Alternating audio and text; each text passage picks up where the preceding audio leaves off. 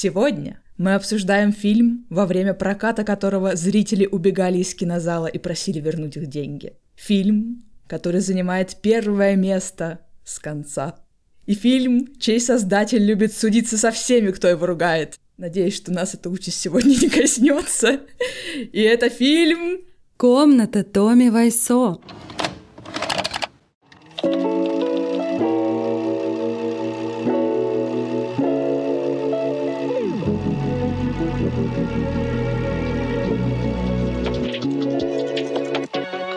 Друзья, всем привет! С вами подкаст «Ты это видела?» И я сценаристка Ирина Романова. Меня зовут Элина Жукова. Я режиссер, а вы слушаете наш подкаст, где мы обсуждаем сериалы и фильмы с помощью хейтерских комментов. И конкретно сейчас вы слушаете особенный эпизод, посвященный культовому кино, потому что обычно мы вас предупреждаем о том, что все обсуждаем со спойлерами и говорим, ну вы фильм сначала посмотрите, а потом можно к нам присоединиться. Но сегодня можно фильм не смотреть, спойлеров не бояться, потому что это отдельная веха в истории кино, и мы будем даже говорить, наверное, не столько о фильме, сколько о его влиянии и о том, что этот фильм за собой потянул. Я думаю, что и фильм, конечно же, тоже нужно обсудить, потому что это фильм легендарный, это фильм почему-то культовый. Обсудим обязательно почему. Я, когда его посмотрела, я э, испытала очень много боли, особенно после просмотра.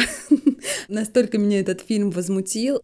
Он не то чтобы впечатляет, мне кажется, что он просто ввергает в какую-то такую гремучую пучину когнитивного диссонанса, из которой просто невозможно выбраться. И, друзья, в случае с этим фильмом хейтерские комментарии не работают. Абсолютно, мы сами в шоке. Да, то есть к этому фильму невозможно подобрать хейт. Он настолько плох, а, что... Что даже хорош. И об этом пишут во всех комментариях с одной звездочкой, с десятью звездочками. Просто везде. И меня это очень сильно возмущает, потому что я не согласна с этими утверждениями. Он настолько плох, что даже хорош. Гражданин Кейн среди плохого кино. Я не до конца понимаю, как можно всерьез таким образом э, хвалить этот фильм.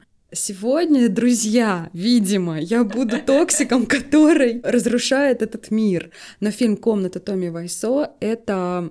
Вот, понимаешь, мне даже не хочется говорить, что это нечто. Потому что, на мой взгляд, этот фильм хуже, чем нечто. Я, кстати, готова поспорить. Но перед этим я хочу задать вопрос, который меня лично волнует. Ира, обычно ты смотришь фильмы по два раза. Да. Скажи честно, этот фильм ты посмотрела с одного раза? Да, я сделала честную попытку посмотреть его по второму разу после того, как я сделала попытку прочесть книгу Грега Сестеро, книга, по которой, по сути, Джеймс Франко снял фильм «Горе-творец».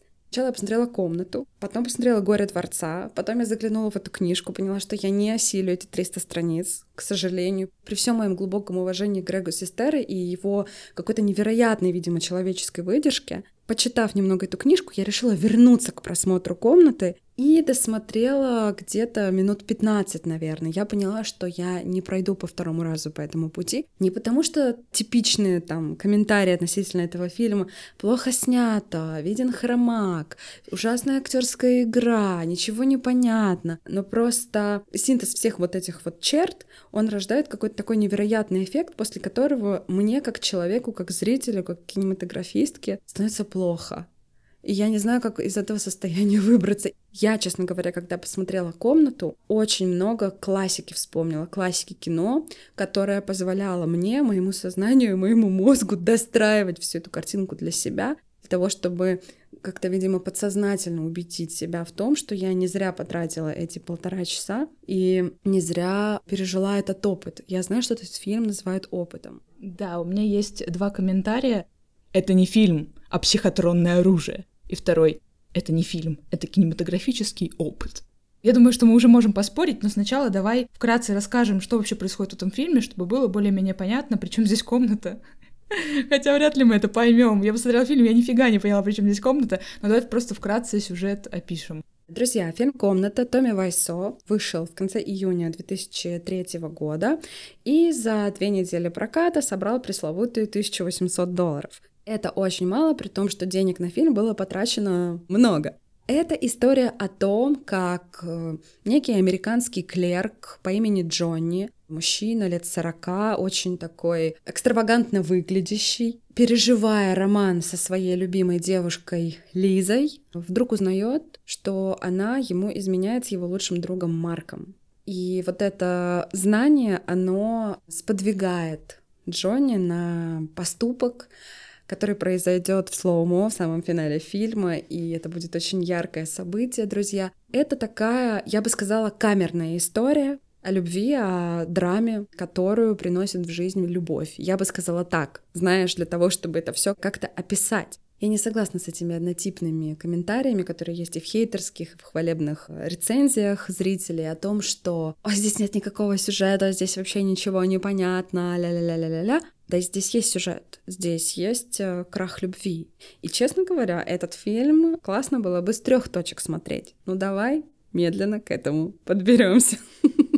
Да, я думаю, что стоит рассказать немножко про историю создания и вообще, чем этот фильм цепляет, потому что мы уже такие, это плохо, это худшее, это там отвратительно. Зачем тогда вообще люди это смотрят и как люди до этого добрались вообще, собственно говоря? В целом, история фильма «Комната» — это история великого провала. Томми Вайсо, автор этого фильма, он и написал сценарий, и спродюсировал его, и срежиссировал, и сыграл главную роль, но он э, не то что даже самоучка, это человек, который не имеет никакого образования, имеет просто любовь к кино и яркую самоуверенность в том, что он знает, как все это сделать, и он э, организовал это все и снял, и «Комната» — это его дебют. Он был уверен, что он снимает великую драму о мужской дружбе, потому что спойлер в конце Джонни убивает себя, и Марк, когда он узнает о том, что вот э, Джонни убил себя, он бросает Лизу и понимает, что он натворил, и это все так душещипательно должно было быть, но нет. Фильм э, провалился, зрители, которые пришли на премьеру, они плакали и смеялись от кринжа, а не от того, что им было действительно жаль персонажей, и они полностью проникли всей этой историей. Но случилось кое-что еще. Было два человека, которые во время последней недели показа этого фильма в одном из кинотеатров Лос-Анджелеса увидели афишу, на которой была наклеена бумажка, что мы не возвращаем деньги за этот фильм. И внизу под э, афишей была вырезка из какой-то рецензии на этот фильм, где было написано, что просмотр этого фильма — это как удар ножом в голову. В общем, эти два человека решили по приколу посмотреть, что же это такое за чудо. Купили билет в абсолютно пустой кинозал, После они рассказали об увиденном своим друзьям, друзья тоже сходили на этот фильм. В итоге на последние дни проката в кинотеатр пришло 100 человек, они были частично одеты как персонажи фильма, говорили какие-то фразочки, которые говорят герои в фильме, то есть это уже было такое фанатское комьюнити. Они взяли с собой ложки и кидали их в экран на определенных моментах в определенных сценах, потому что где-то на заднем плане была какая-то стоковая картинка ложек. Кто-то кидал лепестки роз. В общем, это было странным действием, событием и празднеством. И после этого кинотеатр решил, ну раз люди пошли, давайте еще покрутим этот фильм, немножечко еще дадим ему жизни. В интернете также начали распространяться отзывы и мемы насчет этого фильма. И, в общем-то, интернет и два этих странных человека, которыми были Майкл Русле и Скотт Гарднер, они дали ему жизнь. И просто его завирусили нереально. Потом был еще обзор. Подскажи, как ты смотрела его? Ностальгирующий критик — это типа американский бэткомедиан, который делает обзоры на очень разное кино, мейнстримное и не только — Собственно, он сделал очень истеричный, на мой взгляд, обзор на фильм «Комната», который меня очень зацепил тем, что чувак максимально эмоционально реагирует на абсолютно вот на все, что в этом фильме провально. Чувак реагирует так, как будто бы это без него непонятно. После этого обзор, начались в разных изданиях американских всякие статьи публиковаться, ду-ду-ду. И я такая в какой-то момент думаю, а, а зачем, почему это происходит? И ведь это же еще не конец. Это абсолютно не конец, потому что после этого вышла еще видеоигра по мотивам комнаты. Одни из участников фильма «Комната», которые снимались в нем, написали книгу. Потом братья Франко купили права на экранизацию этой книжки, и Джеймс Франко снял свой фильм где он с братом сыграл главных героев. Он играл Томми Вайсо, а его брат играл Грега Систера, вот этого паренька. И там, в общем, показана вся подноготная того, как это было на самом деле, со всеми прелестями и ужасами и странностями. И Джеймс Франко получил за него золотой глобус как актер, при том, что он решил повторить подвиг Томми Вайсо. Он был тоже и режиссером, и актером, и продюсером этого фильма. Не знаю, в сценариста он залезал или нет, но тут как-то со сценарной базы был получше, поэтому этот фильм гораздо более смотрибелен. Если вы любите фильмы про подноготную кино, про съемки, про какой-то трэш происходящий, когда все постоянно валится из рук, то этот фильм я бы даже порекомендовала посмотреть как еще один такой взгляд, основанный на реальных событиях. Но на этом не все. Казалось бы, есть фильм о фильме, но уже снят ремейк Фильм «Комната» покадрово, зараза, переснятый, где главную роль играет Боб Одинкер, который Господи. играл Соло Гудмана в сериале «Во все тяжкие» и еще одном сериале «Лучше звоните Солу». И я, честно говоря, не знаю, зачем. Вот для меня вопрос, зачем он вопит и орет. Знаешь, я думаю, что здесь работает именно хайп. Вот все, что с этим связано, это такая очень двоякая ситуация. С одной стороны, очень слабый, плохой, провальный фильм, который говорит о слабости создателя, о его несостоятельности, об отсутствии у него таланта. Я не могу удержаться от этих таких э, ну, реально токсичных слов, которые меня рисуют как категоричного тупого человека. Ну, прости простите, блин. Именно эти мысли приходят, когда ты смотришь комнату, когда ты потом подкрепляешь этот просмотр просмотром фильма «Горе-творец», когда ты понимаешь, что у всей этой ситуации, которая была сложена, есть своя цена в жизни реальных людей, которые снимались в этом фильме, ни у одного из артистов не пошла карьера вверх. И вот такие фильмы, они просто перечеркивают карьеры. Это уже не шутка, условно говоря. С другой стороны, никто не может запретить снять ремейк комнаты, как Томми Вайсо, никто не мог за свои деньги, да, там, запретить создать этот фильм. Единственный вопрос, который у меня вообще возникает, почему не была проведена работа над сценарием? Эта история, мне нужно было ее достраивать с опорой на какие-то другие прецедентные тексты. Я вспомнила и Чехова, и группу Король и Шут. и Эдмона Растана просто, и Рома, который снял... Э... Мы поняли, что ты умная, к чему ты ведешь, Третью Ира. Мещанскую. Я веду к тому, что этот фильм очень дуален. Если бы, условно, был доработан сценарий, он был бы другим. И, возможно, был гораздо более серым, чем э, чем тот градиент, которым выделяется этот фильм сейчас. Вот. С другой стороны, если мы говорим о какой-то свободе творчества, пускай этот фильм будет таким, какой он есть, а зрителю уже самому можно делать выбор, смотреть этот фильм или не смотреть, возмущаться после просмотра этого фильма или искренне хохотать. Но я тебе честно скажу, у меня не получилось искренне похохотать, мне было жалко всех участников э, этой истории экранной, то есть конкретно вот той реальности, которая существует в фильме «Комната». Мне было жалко Лизу, мне было по-своему жалко Джонни, мне было жалко Марка, и точно так же мне было жалко артистов, которые в этом всем участвовали, и в первую очередь мне было безумно жаль Грега Сестера, у которого была возможность настоящей карьеры, кинематографической, большой, хотя, возможно, и нет, уже нет сослагательного наклонения, насколько я понимаю, шанс у него все таки был. Мне жалко актрису, которая играла Лизу, потому что, на мой взгляд, она не бесталанная, она сексуальная, в ней есть определенная энергия. Да, возможно, она была неудачно снята, но она старалась, и почему нет?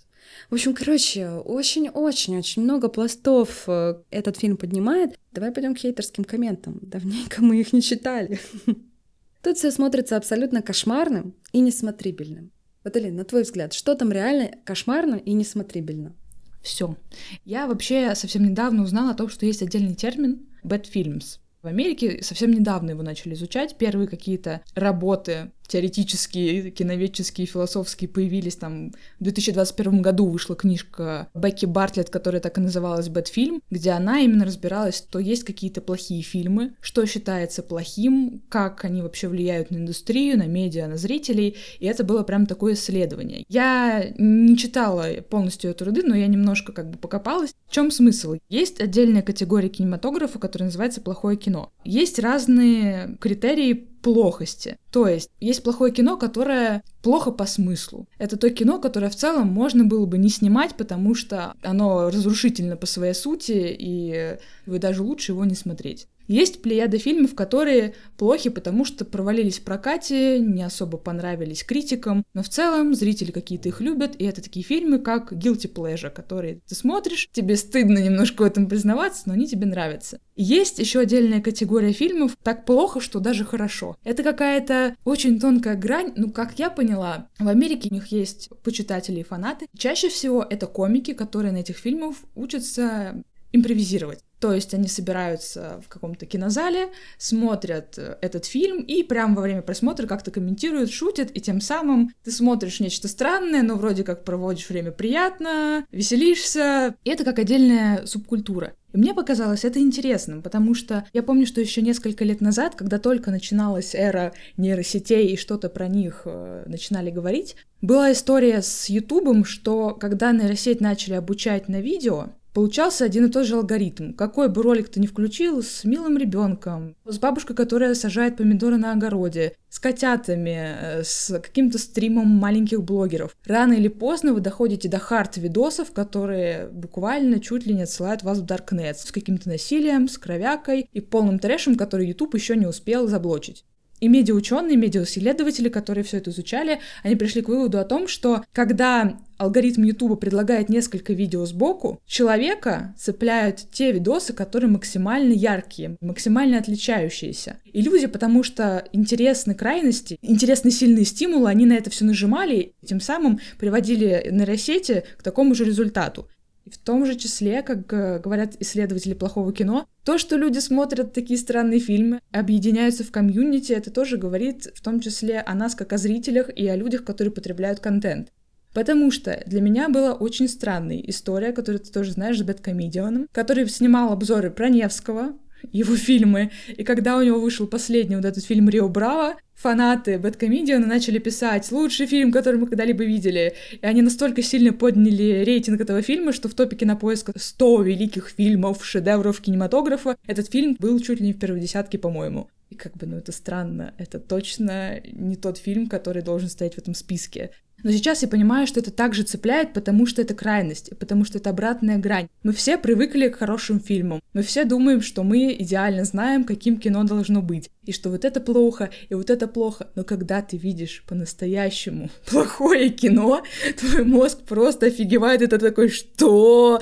Так можно два часа смотреть это? Многие же говорят, что комната — это шедевр иронии, что это полный антитезис таланту, профессионализму и вообще всему. Я, когда садилась смотреть этот фильм, мне так и сказали, это полная противоположность всему тому, что ты видела. Элина, такого ты не видела никогда. Садись смотреть этот фильм только с друзьями, чтобы можно было шутить. И я такая, ну все, сейчас я получу этот кинематографический опыт. Мой мозг разжижился буквально через 20 минут. Моя подруга, у которой нереальное чувство юмора, которая пыталась что-то шутить вначале, сказала мне, Лин, давай, пожалуйста, мы это выключим, посмотрим что-то другое. Но я сказала, нет, мы будем сидеть, мы будем смотреть, потому что ну, вдруг дальше это будет лучше. И, и дальше действительно стало лучше. Я бы не сказала дальше, мне уже стало плохо, я сказала, а давай выключим. И моя подруга сказала, нет, Элина, ты хотела досмотреть, будем досматривать. И я против того, чтобы смотреть фильмы на X2, но mm-hmm. этот фильм, я вам признаюсь, я досматривала на X2, потому что это невозможно. И даже стыдно. на X2 стыдно, это было Элина, невозможно. Я смотрела этот фильм как раз-таки очень легко, потому что у меня было ожидание. Я поняла, что будет проблема. В самой первой сцене фильма когда мы видим трамвай, проезжающий по улице, и в этом трамвае мы угадываем главного героя. Тут нужно сделать сноску. Друзья, если вы никогда не видели Томми Вайсо, сейчас я попытаюсь описать его внешность. Просто представьте себе 45-летнего качка с очень бугристым лицом, таким, как будто бы его обкололи филлерами еще в детстве. У него очень по-разному выглядят глаза. Один глаз у него закрытый, Грег Сестера, его друг и исполнитель одной из главных ролей в фильме «Комната», говорил, что он очень стеснялся вот этого своего глаза. Очень пышные, черные, крашеные волосы цвета воронового крыла, которые просто, я не знаю, если вы видели когда-нибудь Аллу Пугачеву или Ирину Аллегрову поры, там, конца 80-х, начала 90-х, вот, добрый вечер, здравствуйте, это вот из этой оперы, то есть это такой вот шикарный волос длинный, и у него очень странный стиль в одежде. Он носит какие-то рубашки такие а «Здравствуйте, я только что снял малиновый пиджак», какие-то брюки карго. И он очень странно носит ремень. У него двойной ремень. Первый уровень ремня держится на поясе, второй подчеркивает его ягодицы. Он считает, что так классно. В какой-то момент я поняла, к образу кого меня относит весь вот этот вот образ Томми Вайсо. Он и напрягает, и обескураживает одновременно. трудно проникнуться симпатией к этому человеку просто потому, что внешность тебя отталкивает. К сожалению, меня моя фантазия привела только к мужику на мосту, который снимает одежду при виде приближающихся женщин просто. Вот у него реально типаж вот такой, опасного человека, от которого не знаешь, чего ожидать. При этом у него такой достаточно мягкий голос, и когда он что-то играет, это все не мэчится никак с теми словами, которые он говорит, и то, как он это делает. То есть ты постоянно испытываешь чувство неловкости.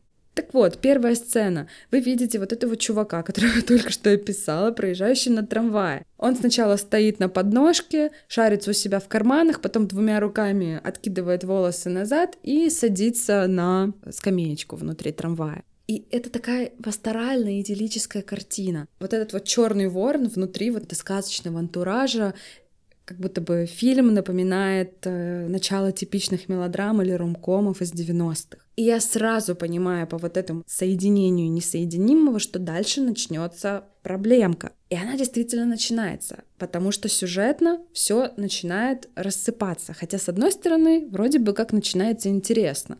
Он приходит э, в комнату, в квартиру, где живет его любимая девушка Лиза. Она его встречает, он дарит ей подарок, шикарное красное платье. Она надевает это шикарное красное платье, красуется перед ним, он делает ей комплименты. И тут приходит Дэнни, их сосед, вот просто как гром среди ясного неба, какой-то рандомный мальчик великовозрастный, который хочет с ними проводить время, хотя очевидно, что между Лизой и Джонни появилось какое-то сексуальное напряжение, и они собираются пойти в спальню и идут в спальню, чтобы его э, выплеснуть это напряжение, значит, а Дэнни в это время кусает яблоко. И я такая, м-м, очень неплохо.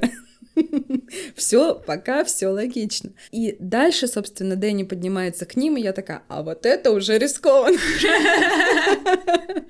Причем там странно, что этот Дэнни он по сюжету якобы какой-то мальчик, которого Джонни хочет усыновить, но он выглядит как абсолютно взрослый пацан, и непонятно, зачем его усыновлять, что ну, это, смотри, кто это. Вот видишь, вот есть каждом из персонажей и в этом намерении Джонни усыновить Дэнни есть какое-то очень здравое зерно, которое, которое не было выращено вообще на всей этой почве. У каждого персонажа, начиная от самого Джонни, есть пространство для развития арки героя. Условно, Джонни — это некий банковский служащий, который на самом деле безответно влюблен в молодую девушку, она явно намного младше него. И когда ты на нее смотришь, у тебя возникает вопрос, а зачем ты с ним? Ну, это прям красавица чудовище в каком-то таком классическом варианте. А, и тут возникает вопрос, а может быть, этот человек так влюблен в нее, что согласен на то, что она с ним только из-за денег. Просто хочет быть с ней, он знает, что она его не любит, но он готов согласиться на то, что вот она с ним только на таких условиях. Мы переходим к Лизе. Это тоже интересный персонаж. Это молодая девушка, которая соглашается на то, чтобы жить на содержании мужчины, которого она явно не любит, с которым явно у нее с одной стороны, вроде бы как явно у нее нет никаких совпадений, с другой стороны, она с ним приветлива, она к нему ластится, она прям, ну, как будто бы искренне себя ведет, и она не аннулирует, да, какие-то его достоинства. А в другой сцене она уже говорит, что он ее бьет, что он ее обижает, что ей с ним плохо. То есть вот это вот какое-то отсутствие отсутствие событий, которое продиктовано, да, вот бедностью локации, с одной стороны, оно абсолютно точно уничтожает любые перипетии. Хотя Казалось бы, это интересная задача. Локация всего одна. Квартира. Ну, еще есть выход на крышу. Мне, кстати, очень понравилась эта локация с выходом на крышу. Да, был виден хромак, были видны контуры волос. И Лиза, она, по сути, она как узница вот здесь в заперти. И это тоже дает какой-то смысл. И когда вот я начинаю видеть какие-то смыслы, я начинаю бить себя по рукам и говорить, так, слушай, успокойся со своими смыслами, давай вот ты не будешь вот это наполнять э, эту историю тем, чего там нет. Но тем не менее, если мы обращаемся к образу Марка, Марк лучший друг Джонни и возлюбленный Лизы. Получается любовный треугольник, отношения внутри которого могут очень интересно развиваться, с учетом обстоятельств того, что Джонни неплохой человек. Он скорее выглядит потерянным, он выглядит отвергнутым.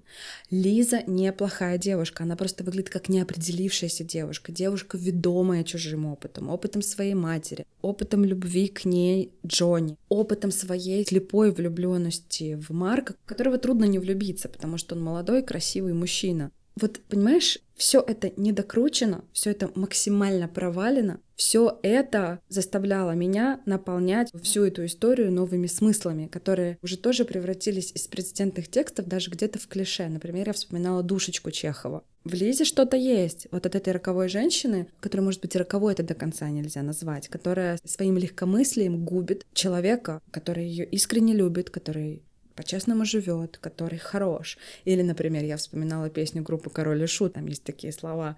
И когда себя возненавидишь, ты вдруг осознав, кого ты потерял.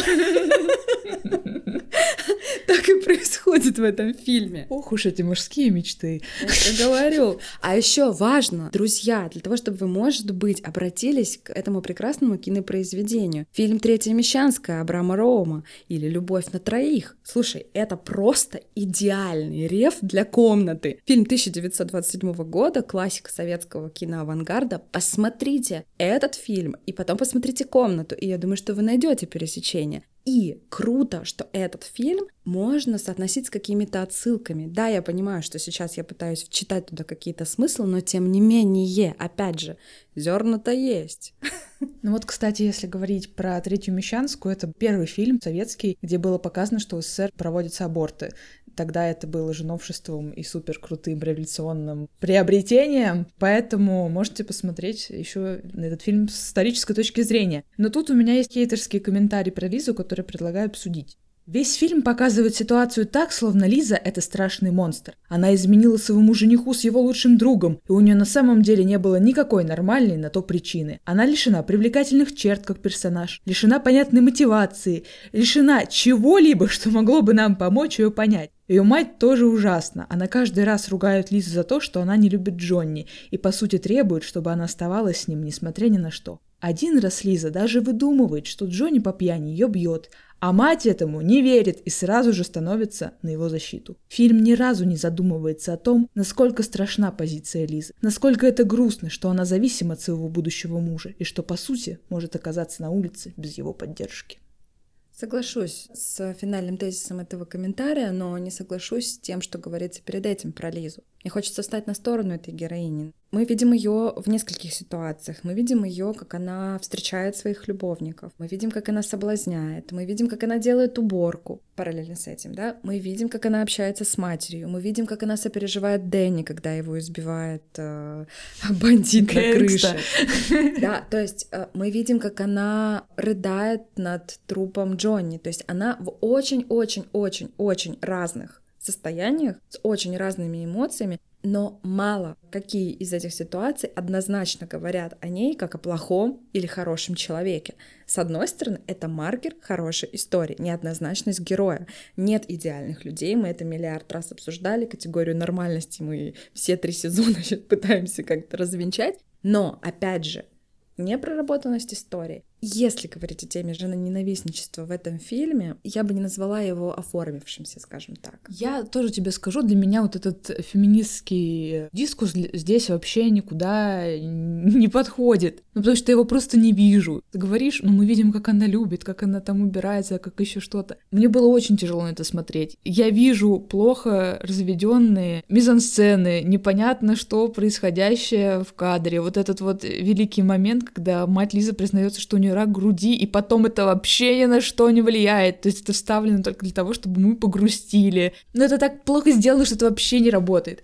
И для меня персонаж Лизы, он непонятный. Я не могу даже как-то считать ее мотивацию, и я согласна с тем, что, ну, Правда, в ней нет никаких вообще проработанных черт. Для меня все персонажи в этом фильме довольно странные и плоские. И от этого действительно, наверное, обидно, что очень ругают актеров. Есть, например, такой комментарий. Ты такой смотришь и думаешь, что здесь происходит? Из-за глупости сцены ты просто смеешься. Актеры на ужасном уровне играют, то есть вообще не играют. Убила сцена, где девушка-герой Вайсо должна плакать, но она просто орет и жмурит глаза не помню сцену, где она плачет. Наверное, это имеется в виду как раз-таки сцена на крыше, когда они спасают Дэнни от нападения. Кстати, это хорошая сцена, это хорошая сцена. И говоря о, о твоей претензии о том, что рак никак не развивается, никак не развивается и вот эта гангстерская тема с э, крышей. Вайсо, как человек, который интуитивно чувствует, что фильм, да, в историю должны быть заложены какие-то яркие моменты, которые цепляют, он их туда добавил, но он не понимает, как это все должно работать. и в итоге все это действительно не работает, это не впечатляет.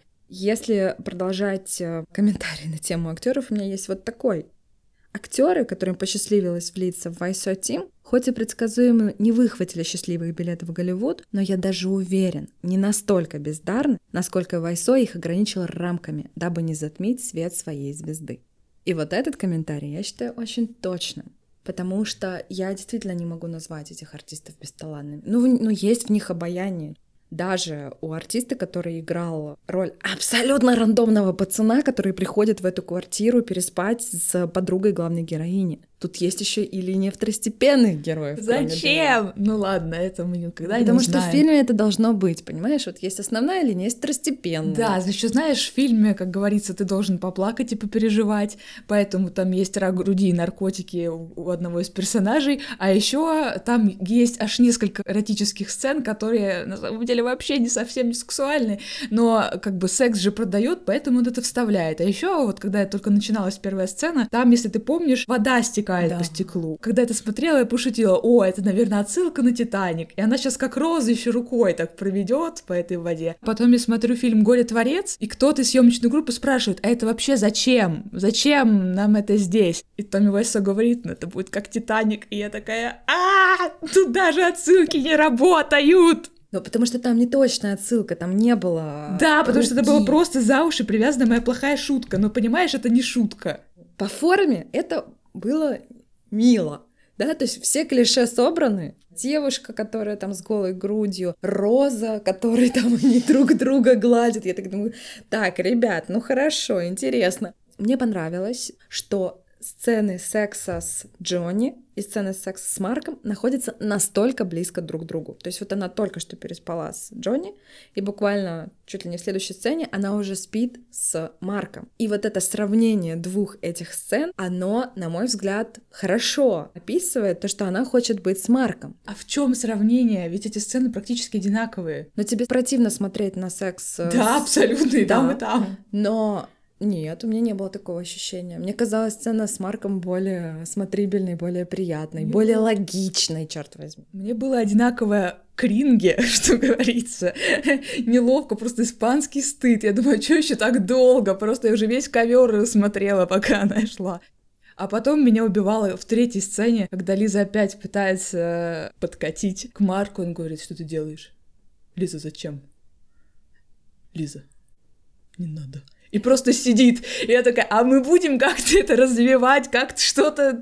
Что это? Не прочувствовал ты, Лин, глубину. А тут глубины очень много. И более того, здесь есть возможность сделать комедию. Заметила вот э, сцена с фраками, например? Почему там падает рандомно взявшийся непонятно откуда персонаж, который психотерапевт?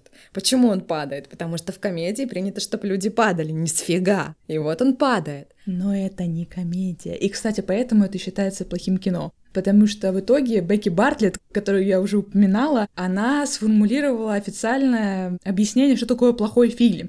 Плохой фильм — это фильм, который автор намеревался сделать как хороший и снимал как что-то хорошее, весомое, но это не получилось. И это вот прям в точечку, потому что он хотел драму, о мужской дружбе и о предательстве. А получилась кринж-комедия, которая не всегда даже комедия. Иногда просто мозг разжижается, и Лина тыкает на кнопочку X2. Но я хочу еще обсудить с тобой вот такой комментарий. Томми Вайсо сделал невозможное. Даже не верится, что фильм может быть настолько плох.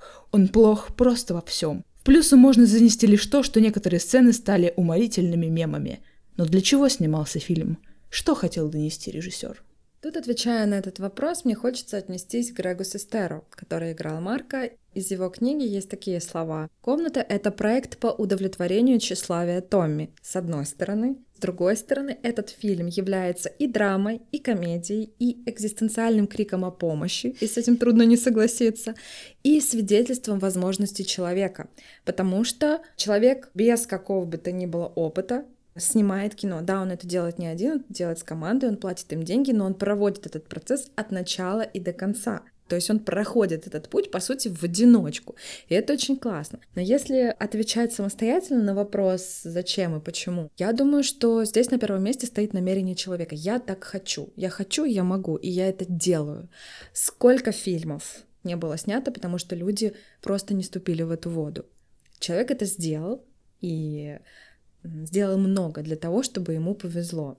Знаешь, с одной стороны, я думаю, что это правда подкупает, что человек искренне вложил свои 6 миллионов долларов, сам написал сценарий, честно платил людям на съемках их гонорары, и не всегда маленькие. При этом эти люди говорили ему, что тут плохо, что вот это странно. А он не всегда этих людей слушал. Изначально вообще сценарий был, насколько я знаю, совсем другой. Там были какие-то вампиры, и он тоже был главным героем-вампиром. Обожаю. Летал там на каком-то Мерседесе по ночам, и это была какая-то черная молния в Америке, я не знаю. Но в итоге кто-то ему сказал, что «Чувак, давай ты будешь писать о том, что ты знаешь». Но проблема в том, что когда я смотрю фильм «Комната», у меня нет ощущения, что он пишет о том, что он знает. У него в жизни был акцент, очень яркий. То есть было понятно, что он не американец и не англичанин. Но он всегда скрывал свое происхождение, никому не рассказывал, откуда он. И как бы до сих пор это такой флер тайны. Но окей, я думаю, что еще фильм подкупает тем, что он искренний, что несмотря на то, что он что-то конкретно не понимает, в целом, скорее всего, он действительно переживал предательство, он хотел как-то это через фильм выразить и показать, и это было своего рода такой арт-терапией. Что-то есть в этом фильме все равно э, не знаю даже, как это сформулировать, но что-то, как, какое-то маленькое зернышко, которое так или иначе цепляет. Там много зерна. Там много зерна и стекла, если вы понимаете, о чем я. Но при этом мне нравится, что этот фильм повлек за собой еще кучу конспирологических теорий. И одна из них связана с деньгами, с бюджетом этого фильма. Ходят слухи, что этот фильм снимали с целью отмыть деньги. Одним из веских доводов является тот факт, что съемочное оборудование, которое стоит огромных денег, Томми Вайсо решил не брать в аренду, а купить. В глазах его коллег это выглядело непрофессионально, неразумно и очень подозрительно. Томми оплатил рекламу фильма на билборде в Голливуде на 5 лет. Никто и никогда так не делал. Сумасшествие? Бессмыслица? Или продуманный ход? Есть мнение, что вот эти 6 миллионов и странное происхождение Томми Вайсо — это потому, что он был членом мафиозного клана и отмывал деньги. А как бы когда ты отмываешь деньги, то, в общем-то, пофиг, что ты снимаешь, что хочешь, то и снимай. Можно и комнату снять. Официальная версия заключается в том, что Томми Вайсо пережил автомобильную аварию, оказался на грани жизни и смерти, что-то про себя понял и решил как-то вот эти все свои эмоции не знаю, связанные с жизненной травмой, выплеснуть фильм. Ну, вот то, что про арт-терапию мы говорили. Но есть еще одна версия, которая, по-моему, очень безумная, но мне нравится. Эта версия связана с тем, что на самом деле Томми Вайсо — это Диби Купер. Ты знаешь, что такое Диби Купер? Ну, нет. Я вообще рекомендую погуглить отдельно эту историю, потому что я не буду рассказывать ее очень подробно, но это история самого загадочного угона самолета в истории вообще мировой. Был человек, который по документам, когда он проходил паспортный контроль, был Диби Купером. Он взял самолет в заложники, попросил остановить его на определенном месте, принести ему чемодан с кучей денег. Власти ФБР, все к этому подключились, как-то так ему дали деньги, пытались его поймать, но он сам заставил как-то членов экипажа взлететь снова на этом самолете, выпрыгнул в какой-то момент на парашюте, там даже не поняли, по-моему, пилот, что он выпрыгнул, и он исчез, и исчезли деньги. Так и до сих пор не найден этот человек, не найдена огромная сумма этих денег, и непонятно вообще, что, зачем и как это все было сделано. Очень много всяких предположений. В сериале Локи это обыграли, что вообще это типа был бог Локи, поэтому никто не поймал этого Диби Купера. Ну как же без него? Но мне нравится теория с Томми Вайсо, хотя я считаю, что они не очень похожи. Слушай, я не верю в то, что это Томми Вайсо, потому что Томми Вайсо на момент съема комнаты было, ну, с 40 с чем-то. 40 плюс, простите. А да. Диби э, Куперу на тот момент, на момент съемок комнаты, должно было быть 50 с гаком. Но а есть откуда разница? ты это знаешь, если ты не знаешь, что такое Диби Купер? Я загуглила. Ты сказала загуглить, я загуглила. Нет, там, правда, очень много несостыковок, ну, то есть до сих пор неизвестно, что это было, но э, мне нравится, что фанаты прям настолько глубоко копаются и пытаются как-то вообще понять, а откуда деньги, на которые ты снимал фильм. Меня лично не смущает, что человек на свои деньги снял кино, даже вот настолько плохое. Я думаю, что в этом плане он молодец, потому что меня больше смущают плохие фильмы, которые снимаются на государственные деньги. Но я сейчас буду бухтеть, поэтому эту тему мы опускаем. Ну почему? Давай побухтим немножко, потому что это именно подсвечивает э, тему а, о том, что фильм «Комната», да, при всей своей какой-то кривобокости, при всем своем статусе лучшего среди худших, все таки не несет никакого зла. А есть фильмы, которые снимаются, которые поддерживаются государством, какими-то организациями, которые реально несут в этот мир э, порцию, ну, не просто кринжа, а прям реальной агрессии. И вот это действительно плохо. Мы не будем сейчас перечислять эти фильмы, но тем не менее, я думаю, что ни для кого не секрет, что такие фильмы есть. И то, что эти фильмы еще и поддерживаются, но это прям совсем уже боль, на мой взгляд. Вот. Поехали дальше. Но у меня вот просто есть лайтовый комментарий про 6 лямов. 6 лямов! На что ушли 6 лямов? Томми же мог найти деньги пойти в актерскую школу. И вот тут, знаешь, очень много комментов с попытками людей, такими же, как мои, а, попытки, да, домыслить и достроить всю эту историю, попытаться представить, как могло бы быть. И тут хочется повторить, что в жизни нет сослагательного наклонения, и мы не знаем, как было бы. Вот сложился этот фильм так. Ну, окей. Мне очень понравилось во время одной из твоих реплик упоминание о том, что люди собираются посмотреть этот фильм, чтобы получить удовольствие, чтобы весело провести время.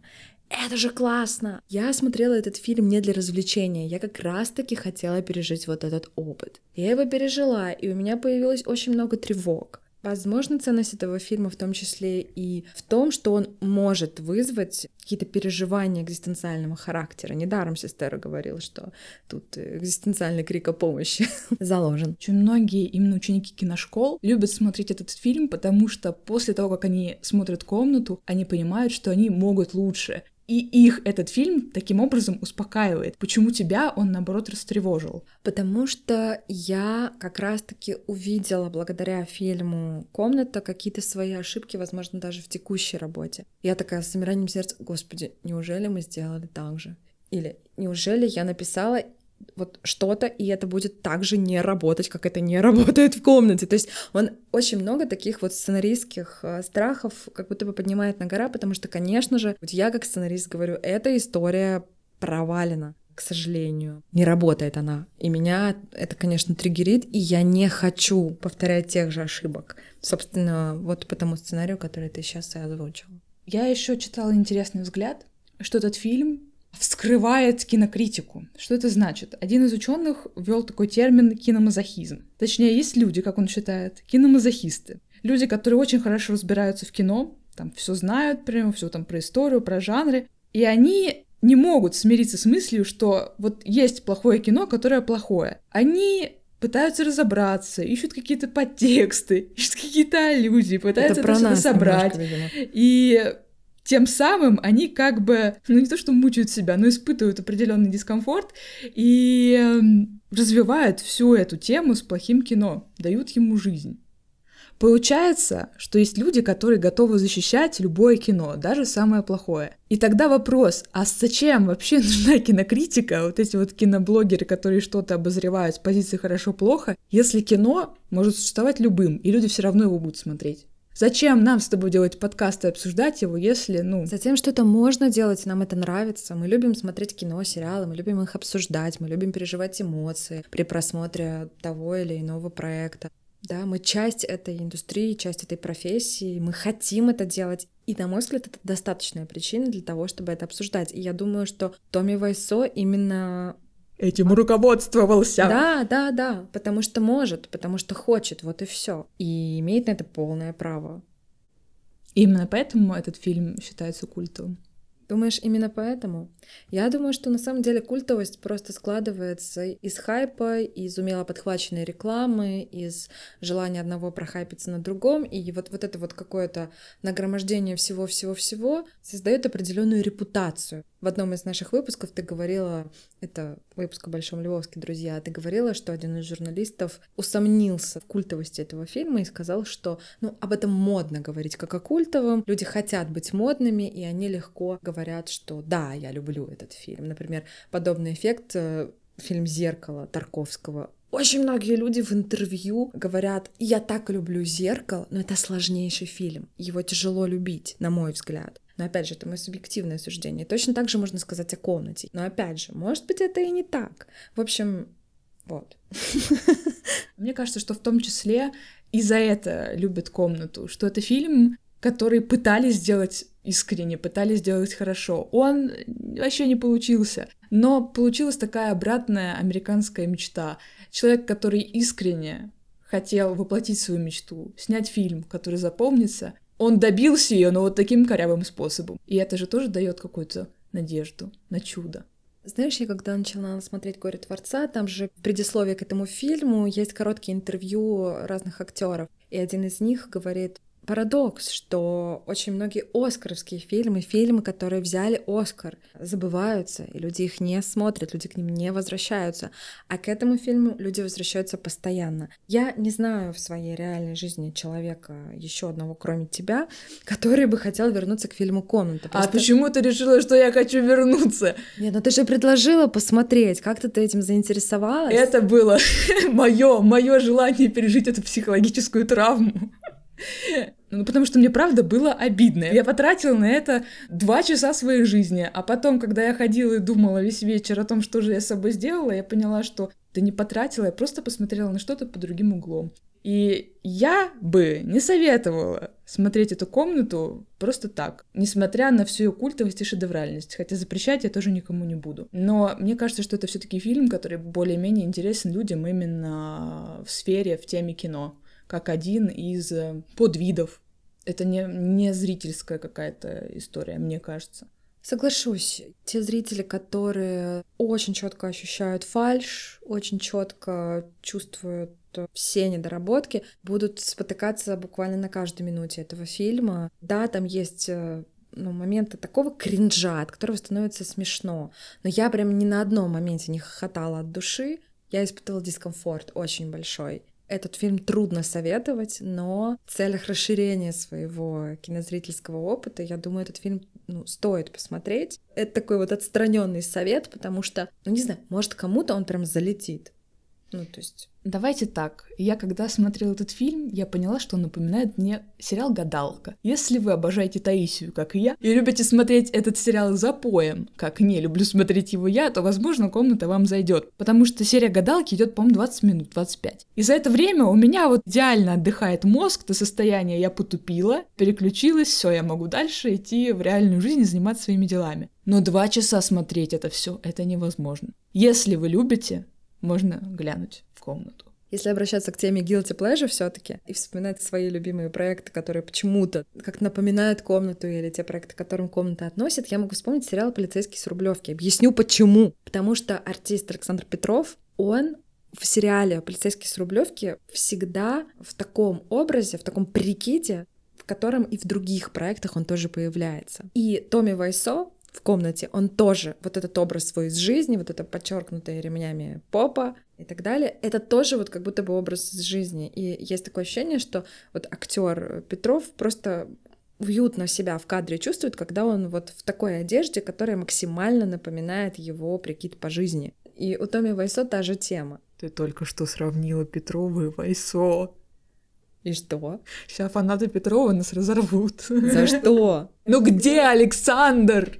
А где Томми? Не, подожди, Томми культовая фигура в мировой поп-культуре. Просто мало кто о нем знает. О нем знают люди, которые интересуются кино. И, конечно же, «Комната» — это фильм для киноманов, абсолютно. И именно в этом плане, на мой взгляд, неправильно считать «Комнату» фильмом для guilty pleasure. Ну, блин, трудно. Трудно получить удовольствие от этого фильма, вот истинное такое. Я согласна с тобой, но все таки есть люди, которые говорят, что это их guilty pleasure, и мы не будем их осуждать. Друзья, спасибо, что вы были с нами, спасибо, что послушали наш выпуск. Для тех, кто с нами в первый раз, хотим сказать, что нас можно послушать на Яндекс Музыке. Кстати, там можно поставить сердечко и подписаться на нас. Пожалуйста, сделайте это. Мы будем очень-очень рады. Можно послушать нас э, в Apple подкастах и там поставить нам звездочки побольше, и нас это тоже порадует. Можно написать комментарий. Можно послушать нас в Castbox е, в SoundStream е, на Spotify, в ВКонтакте подкастах, Google подкастах. В общем, нас можно найти много где. А еще у нас есть соцсети. Это наш паблик в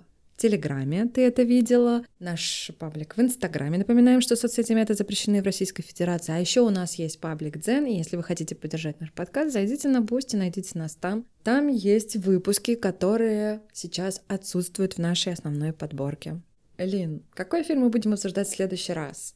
Сразу хочу сказать, что этот фильм Мы ждем, мы ждем и проверяем торренты, мы ждем и обновляем страницы, потому что это фильм Барби, самый яркий, розовый. Фильм, который побил уже все рекорды, который просто превратил середину нашего лета в какую-то пытку, потому что было бесконечно больно смотреть на друзей, находящихся сейчас там, где этот фильм идет в прокате. Мы такие просто обкусали себе уже все, излазили все пиратские сайты. Ну, говорим как есть, ну честно, как еще посмотреть Барби в России? Да никак, вот так. Будем смотреть, как получится. Хотя пиратство мы ни в коем случае не поощряем, это ужасно, но а, Но, к сожалению, мы ступили на эту скользкую дорожку. Да, для того, чтобы, ну, во-первых, посмотреть фильм, во-вторых, сделать подкаст. И быть в курсе мирового кинопроката. И хватит оправдываться, все. Ну что, услышимся? Услышимся. thank you